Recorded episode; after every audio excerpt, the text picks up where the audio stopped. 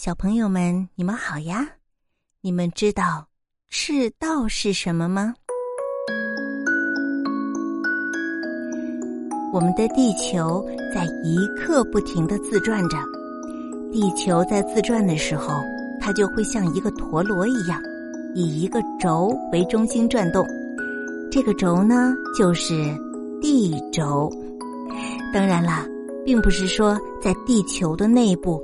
真的存在一个像木棒一样的轴，这个地轴是一个假想轴，是科学家们假想贯穿南极和北极的一根假想轴。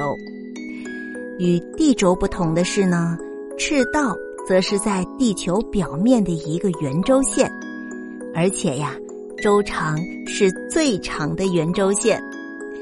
赤道的周长大约是在四万千米。